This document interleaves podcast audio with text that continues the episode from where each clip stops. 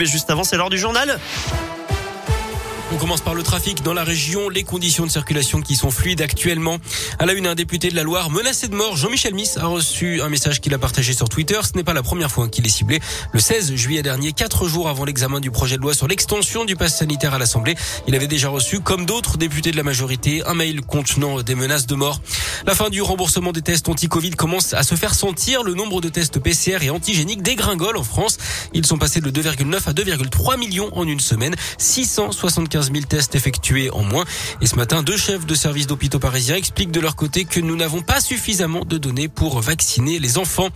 Olivier Véran reconnaît que la situation est compliquée dans les hôpitaux. Dans une interview à Libération, le ministre de la Santé évoque une hausse de près d'un tiers des postes vacants chez les paramédicaux par rapport à l'automne 2019. D'après lui, des unités sont obligées de fermer temporairement ou de réduire la voilure faute de soignants, faute également de pouvoir en recruter.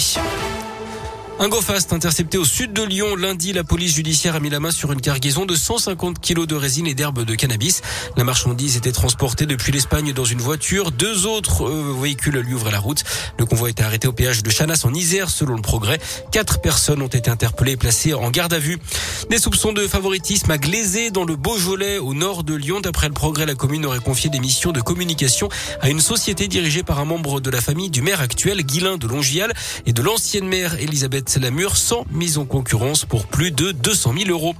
La réforme de l'assurance chômage entrera bien en vigueur le 1er décembre. C'est ce que confirme ce matin la ministre du Travail, Elisabeth Borne.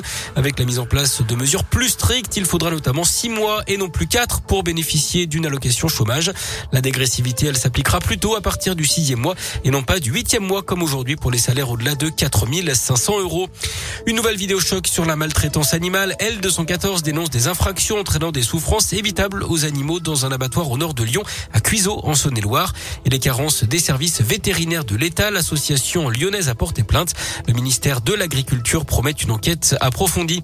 L'enquête d'ailleurs qui avance après les débordements dans le quartier de la Duchère à Lyon. Trois policiers avaient été visés par des coups de feu lundi soir. D'après le progrès, un individu armé d'un fusil à pompe aurait été repéré la semaine d'avant dans le secteur. Un automobiliste avait été mis en joue. Des coups de feu avaient également touché un immeuble voisin. L'enquête doit désormais déterminer si un lien peut être établi entre ces affaires. Du sport, du foot, le coup près est tombé pour euh, Joanne Gastien, le joueur du Clermont Foot expulsé contre Nantes samedi. Les copes de deux matchs de suspension. Il manquera la réception de Marseille dimanche, mais aussi la rencontre à huis clos à Geoffroy Guichard face à Saint-Etienne. Ce sera le dimanche suivant à 15h. C'est aujourd'hui que les filles de l'équipe de France sauront à quelle sauce elles seront mangées et connaîtront leurs adversaires pour le prochain Euro.